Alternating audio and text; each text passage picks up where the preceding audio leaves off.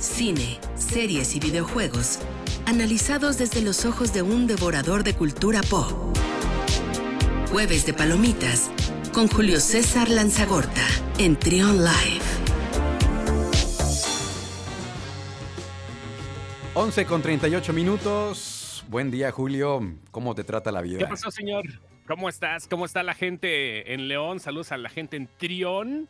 Pues acá estamos ya para platicar un poquito de eso, de eso que para muchos es socio y qué bueno, ¿no? Este, que existe. Ya hay, hay, muy buenas cosas que acaban de surgir. Hoy justamente se estrenó el avance de algo llamado The Matrix Resurrections. Hoy, hoy, hace un ratito. Que es la cuarta parte, ¿no? De Matrix. Sí, técnicamente sí es la cuarta parte. Ajá. Sí, sí, sí. Porque hubo, hubo un, este, ah, está bien raro. El universo de Matrix eh, como que rompió esquemas porque este, estuvo Matrix 1, que fue la que dijo, todo el mundo decía, ay, no manches, ya viste qué bonito se ve acá, ¿no? Como era la estética de 1999, cuando todavía el teléfono Ericsson, ¿no? Creo que era un Ericsson, no recuerdo la marca que ya ni existe, este, abría Neo y eh, pues marcaba con un celular super arcaico y todo, bueno, todo lo que fue en el 99, la estética se quedó ahí, la película no envejeció porque pues, a final de cuentas se supone que quedó marcada en esa época, ¿no?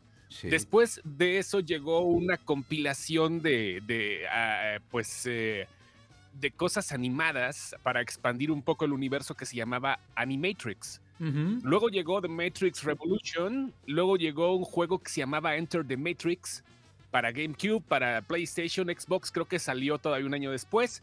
Y luego llegó Matrix Revolution. Te digo que técnicamente es la 4 porque es una película efectivamente es la continuación de la última Revolutions, pero los proyectos y los productos que salieron estaban perfectamente ligados. Si tú querías saber qué pasaba entre un episodio y otro, por ejemplo, el videojuego era el que expandía todo, o la serie de Animatrix, que también se puede conseguir, que fue una, serie de cortos de anime bastante buenos, ¿eh? Y que te daban la historia de por qué las máquinas se rebelaron y todo lo demás. Ahora sí ya, Lana Wachowski solita, la hermana, ya eh, fue la que se encargó de traer esta película y se estrena el 22 de diciembre.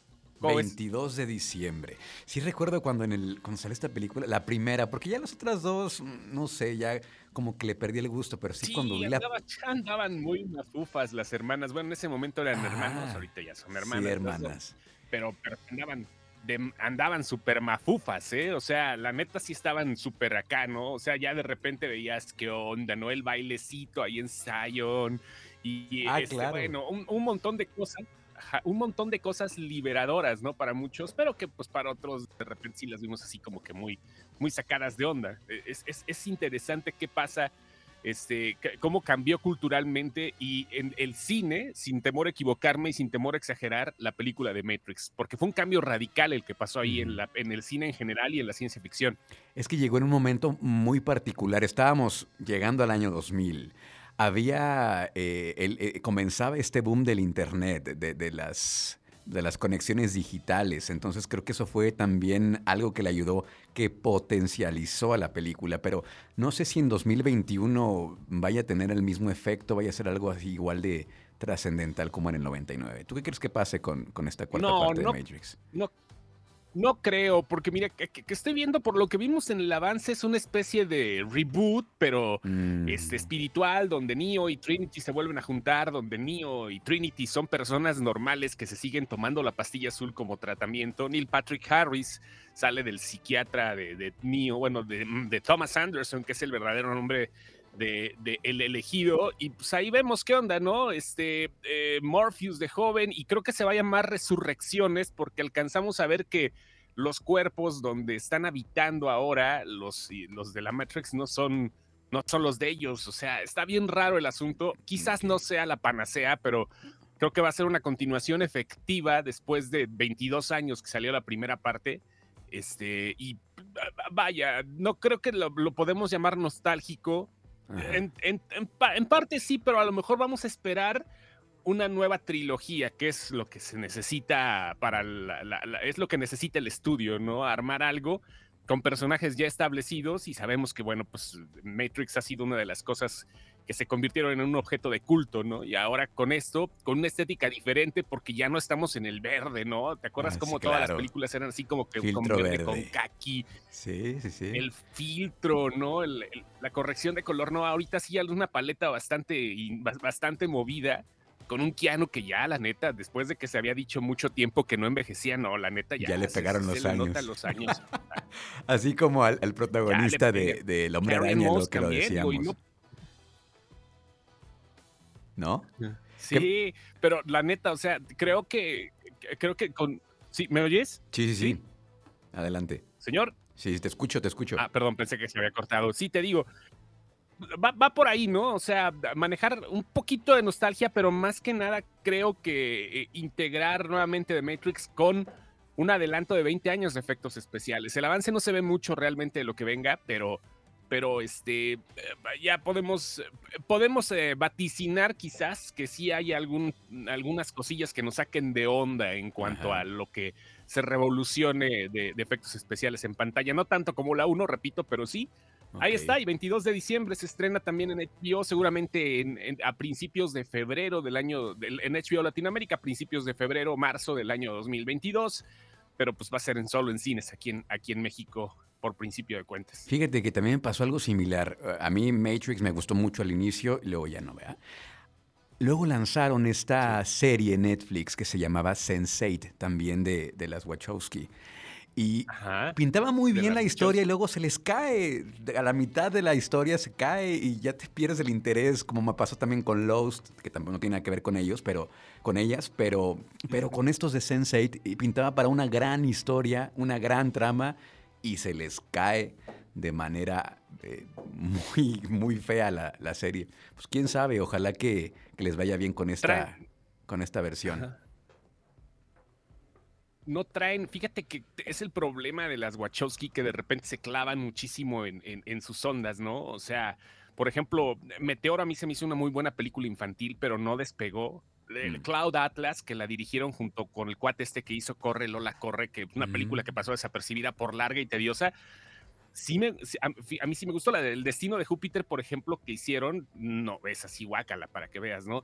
Creo que se les va un poquito la ambición y este, pues, no sé qué onda, pero ojalá realmente ahorita tenga la oportunidad de demostrar, por lo menos Lana, ¿no? Que, que, ya a sus 56 años la señora pues ha dado muy buenos proyectos, que es la directora ahorita, y este, eh, eh, los, los, proyectos buenos en, en, teoría, ¿no? Ya en la práctica les han salido medio, medio extraños, pero vaya, vamos a ver qué onda. Y con las teorías, ¿no? Creo que este, las teorías no tanto conspiratorias de que tenemos una Matrix en realidad en el universo, sino más bien las teorías que esta fue la primera película, no adoctrinadora, pero sí la que mostró por completo eh, la forma en la que eh, metafóricamente puede salir la gente del closet. No sé si te hayas dado cuenta de eso. O sea, realmente es algo importante que ahora sí es una película abiertamente eh, según teorías, ¿eh? es una película abiertamente para todos los géneros eh, que existen ya en este momento y fue la gran liberadora de muchas personas que pudieron salir del closet. Probablemente por ahí vaya la nueva, la nueva versión, porque también con muchos simbolismos, ¿no?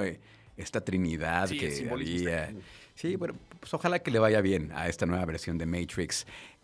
¿Algo más en cuanto a cine? Estaremos. Este, pues es lo más fuerte ahorita. creo que, bueno, sucede que el, señor Andrew Garfield anda diciendo que no, que no va a ser Spider-Man, que no va a estar en la nueva película, pero ya sacaron un video 4K de este, de, en 4K, un video completamente eh, real, al parecer, de, a menos sea un deepfake muy cañón, de, que sí está participando en la película, igual que, Andrew, que, igual que Tobey Maguire. Es un relajito, ¿no? Pero este eh, es lo que está sucediendo ahorita. Eh, todavía la gente está como que se cae de onda porque acaban de hacer una entrevista con Variety y dice que pues, el, el señor que no va a salir, que va a estar muy, muy cañón, que la gente, este, que la gente se dé cuenta que eh, él no, no va a estar y que se van a arrepentir porque a la mera hora le están causando muchas ilusiones. Al parecer sí está dentro del proyecto y bueno, pues creo que es una de las cosas más fanservice que se han dado, el, elenco de Spider-Man No Way Home. Ya es eso y bueno, pues esta semana no hay estrenos, así que digas, órale. Así que bueno, Chang-Chi le está yendo bien, ya la vi, está interesante mi regreso al cine después de año y medio. Ya por fin. Afortunadamente.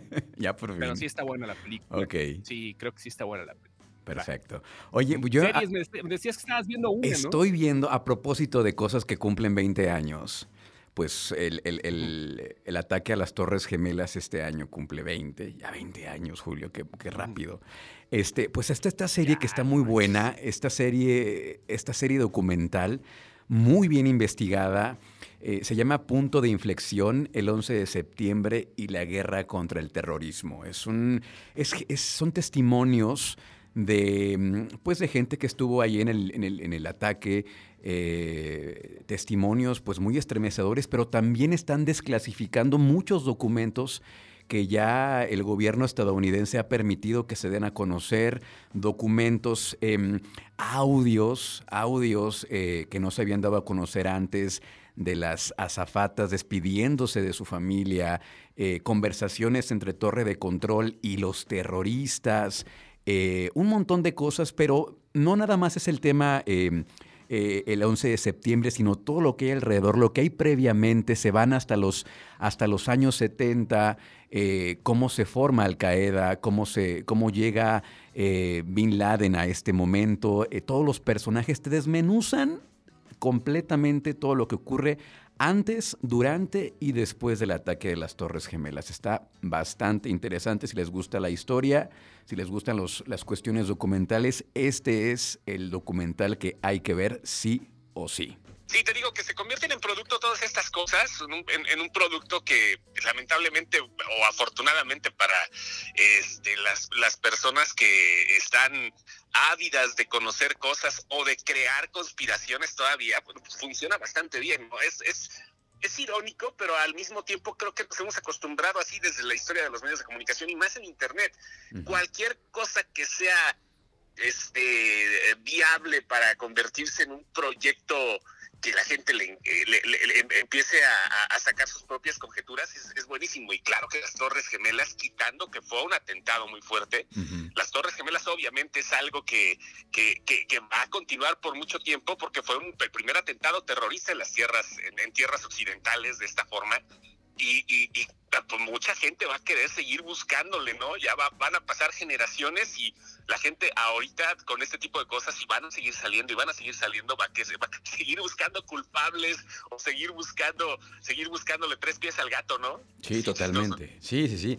Y es, y es este, como dices también la parte mercadológica, pues al final de cuentas es un, es un producto, pero sabes que es un producto muy bien hecho, muy bien investigado. Qué bueno, es, esa es la diferencia, que los productos a veces sí como que están medio pues medio rancios, ¿no? Y sobre todo hablando de cuestiones documentales, es, Netflix se ha convertido en uno de los expertos, este, como te dije, ¿no? Me acabo de aventar el de Bob Rose, ¿no? El, del pintor y todo, y que son, son, sobre todo entretenidos. Y sí es eso, ¿no? El, proyecto sigue por un lado, eh, y, pues a, ver qué onda, eh, como tú dices, el público va a seguir allí.